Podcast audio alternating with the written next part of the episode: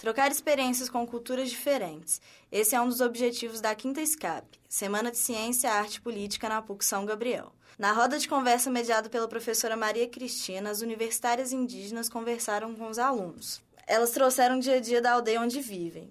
Converso agora com Potiara Mandiuara, estudante do segundo período de odontologia da Universidade Federal de Minas Gerais. Potiara diz que foi muito difícil chegar até a universidade e que a convivência é muito delicada.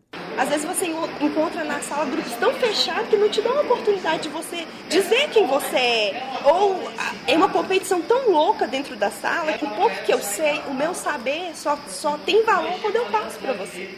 Quando eu tenho a oportunidade de falar sobre a minha cultura e trazer a memória e estar tá vivendo ela no meu dia a dia, eu, eu faço isso. Pra, porque esse é o momento de você trazê-la para perto, porque aqui é tão diferente. Igual eu moro lá bem coladinho da mata, minha casinha de estuque, de palha. Potiara é da aldeia Tupiniquim, no Espírito Santo.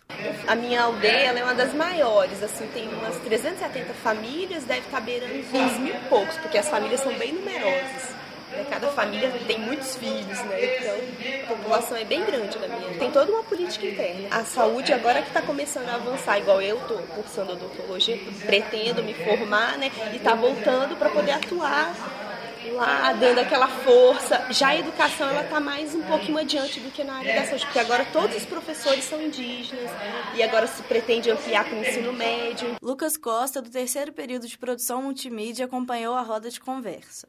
Olha, eu achei muito interessante porque a gente não conhece o que, que acontece lá no cotidiano dos índios. A gente tem sempre uma imagem formada de como que é lá, daí depois do debate dá pra gente mudar a imagem, né? amplia os horizontes. Maria Angélica, da cobertura da Quinta Escape 2013 para a PUC São Gabriel.